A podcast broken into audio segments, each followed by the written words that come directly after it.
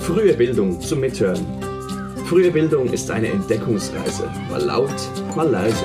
Spielen und staunen und reden, reden, reden.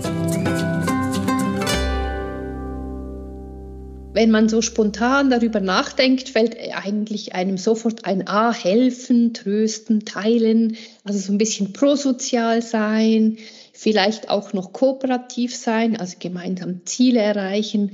Das ist das, was einem als erstes einfällt. Aber was sind denn eigentlich soziale Kompetenzen überhaupt? Das lösen wir heute auf in dieser Folge. Wir sind Johanna Quiring und Andrea Fäh vom Zentrum Frühe Bildung der Pädagogischen Hochschule St. Gallen.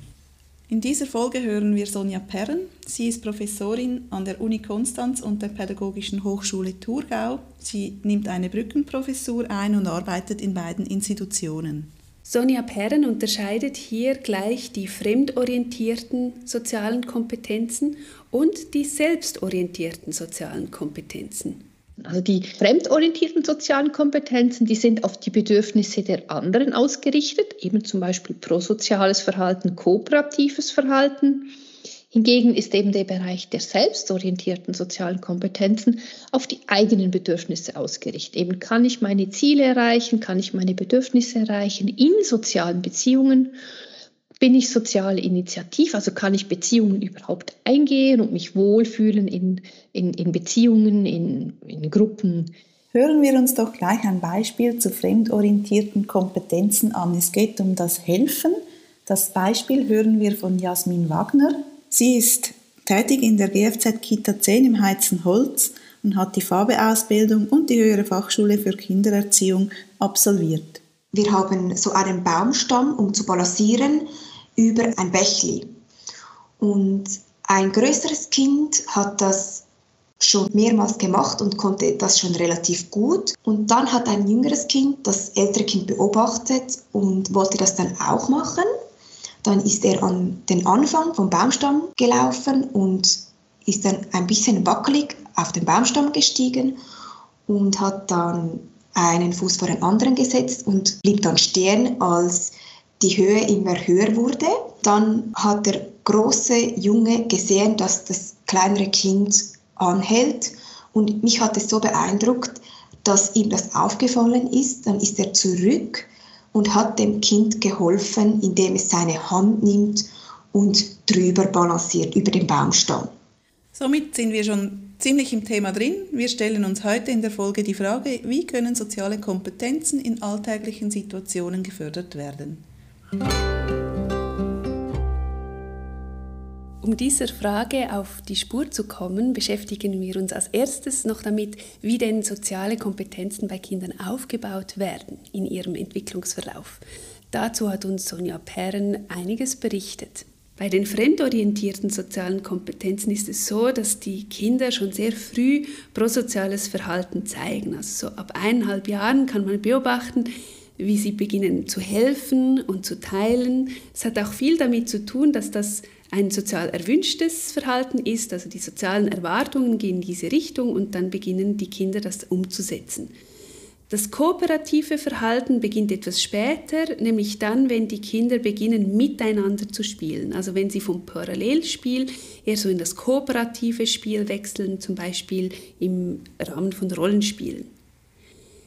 Anders ist es bei den selbstorientierten sozialen Kompetenzen. Da kann man nicht so genau sagen, ah, zuerst kommt das und dann kommt das in diesem Alter, sondern das hängt viel stärker vom Kind ab, nämlich von seinem Temperament, von seiner Persönlichkeit. Da gibt es große Unterschiede zwischen den Kindern. Manche sind sehr früh sehr neugierig auf soziale Kontakte, freuen sich, wenn sie andere Erwachsene oder Kinder sehen und für andere Kinder ist das anders. Auch bei der Durchsetzungsfähigkeit zeigen sich Unterschiede. Manche Kinder zeigen sehr früh an, was sie wollen und wehren sich, wenn sie das nicht erhalten und so weiter. Und andere Kinder sind viel angepasster und haben aber dafür größere Mühe, ihre Bedürfnisse zu äußern. Soziale Kompetenzen bei Kindern sind eigentlich in zweierlei Hinsicht von ganz großer Relevanz. Einerseits geht es darum, dass Kinder sich in eine Gruppe einfügen können, sich integrieren können im Umgang mit anderen Kindern und andererseits dass sie sich wohlfühlen dabei. Also es sind zwei sehr zentrale äh, Faktoren, die in Bezug auf soziale Kompetenzen von Kindern wichtig sind. Sonja Pern formuliert die Relevanz der sozialen Kompetenzen für die Kinder wie folgt. Kinder, die vor allem im prosozial-kooperativen Defizite haben, das nicht so gut können, die sind oft nicht so gut integriert in der Gruppe, werden vielleicht auch sogar abgelehnt. Hingegen sind Kinder, die sich nicht durchsetzen können, nicht sozial initiativ sind, sich zurückziehen, dann eher in ihrem Wohlbefinden beeinträchtigt. Also das heißt, die fühlen sich dann auch nicht so wohl, sind oft auch ängstlich, traurig. Es gibt eine Kombination, die ist fürs Wohlbefinden ganz schlecht, nämlich Kinder, die sehr prosozial und kooperativ sind, aber nicht durchsetzungsfähig. Einfach diese Kombination, dass sie wie eigentlich nur einfach gesagt auf die Bedürfnisse der anderen schauen und gar nicht für sich selber.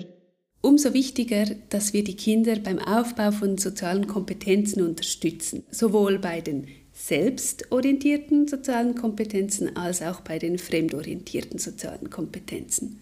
Und die Grundlage für diese Förderung ist natürlich wie immer, dass wir das Kind beobachten und schauen, wo steht es. Wie gehen Sie auf die anderen Kinder zu? Können Sie sich durchsetzen? Kommen Sie immer zu kurz? Können Sie auch mal entscheiden, was Sie spielen wollen zum Beispiel? Oder helfen Sie, teilen Sie? Ich denke, im Alltag ist das etwas, was wie so ein, ein Thema, eigentlich ein ständiges Thema ist. Und mit diesen Beobachtungen im Alltag können wir bestimmen, was ist jetzt die Zone der nächsten Entwicklung des Kindes. Und wir können es dann auch im Alltag fördern. Also wir können schauen, was ist eine Situation, in der das Kind herausgefordert ist und dann mit dem Kind gemeinsam in diese Situation hineingehen und es unterstützen, diese Situation zu meistern. Und da stellt sich ja auch die Frage, ja, sollen wir überhaupt in die Interaktionen von Kindern, wo sie eigentlich miteinander spielen oder miteinander interagieren, sollen wir da überhaupt hineingehen? Und Sonja Perren hat dazu eine klare Haltung. Es gibt Kinder, die können das, die können selber ihre Probleme lösen, die können sehr gut von dieser Gruppe profitieren, von den Gleichaltrigen, aber es gibt Kinder, die kommen gar nicht in diese Gruppe rein oder sie ecken immer an, zum Beispiel, weil sie aggressiv sind. Und diese Kinder brauchen Begleitung, die sollten wir nicht einfach allein lassen. Also das heißt jetzt zum Beispiel konkret, wenn ich merke, ein Kind hat sehr viel Mühe, in eine Gruppe hineinzukommen. Also wenn die anderen schon spielen und man sieht, es würde gerne auch spielen, aber es traut sich nicht zu fragen, dass man dann zum Beispiel dieses Kind nimmt und sagt, komm, wir machen es mal zusammen und ihm Vorschläge gibt und wie einfach diesen Prozess begleitet am, am Beispiel, am Alltag.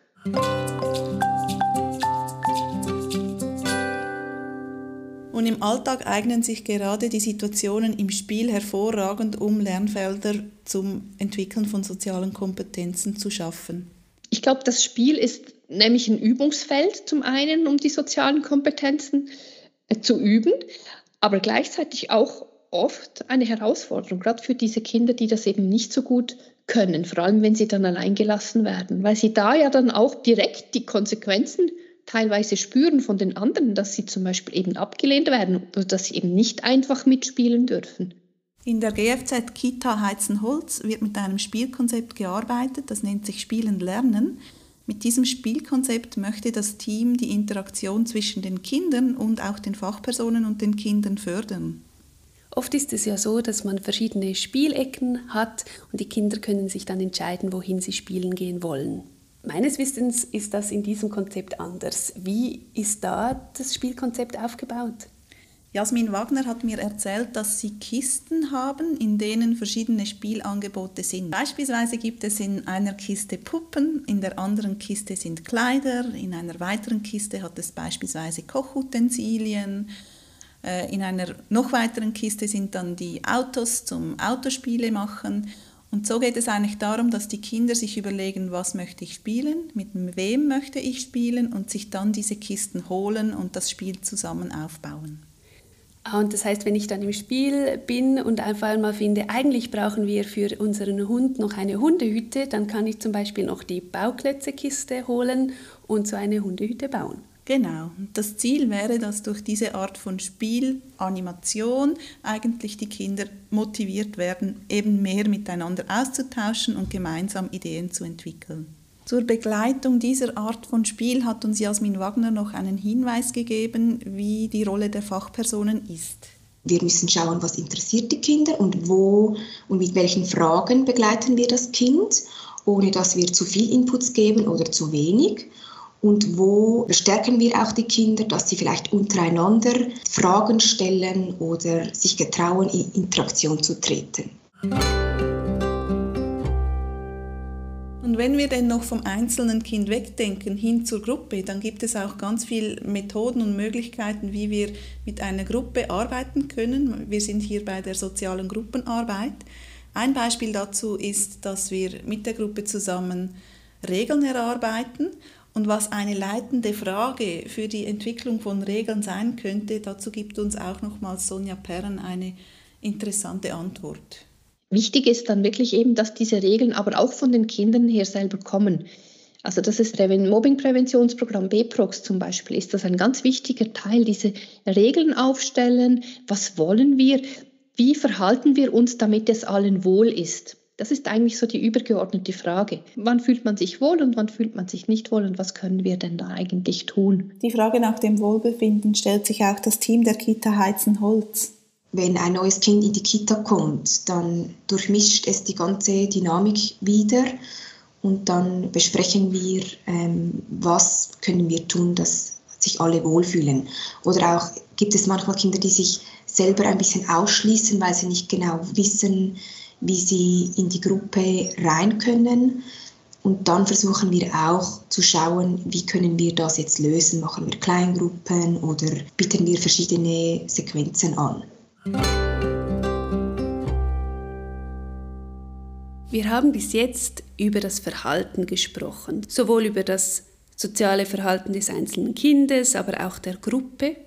Und jetzt möchten wir auf einen weiteren Aspekt zu sprechen kommen, der ganz stark mit den sozialen Kompetenzen der Kinder in Verbindung steht.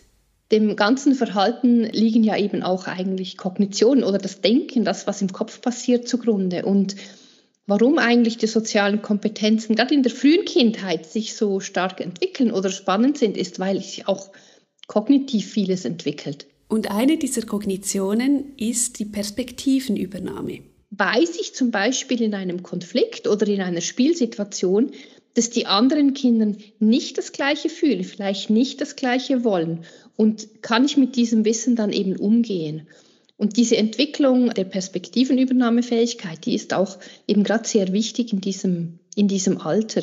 Erweitern wir doch das Thema der Perspektivenübernahme noch mit einem weiteren Aspekt. Und zwar, wir wissen, dass ein Kind versteht, wie die Perspektive des anderen Kindes ist. Es kann aber sein Verhalten nicht anpassen. Also es kommt zu einer Diskrepanz zwischen dem, was das Kind versteht und dem, was das Kind tut. Sonja Pern erklärt dies so.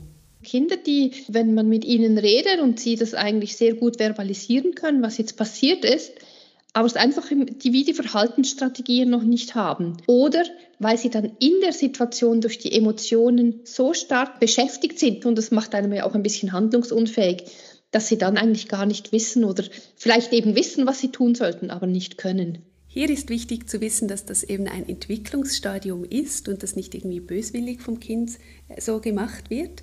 Und wenn man das beobachtet, also das Kind hat sich unangemessen verhalten, es weiß aber eigentlich, dass das nicht okay ist, dann kann man mit dem Kind ganz konkrete Verhaltensstrategien besprechen.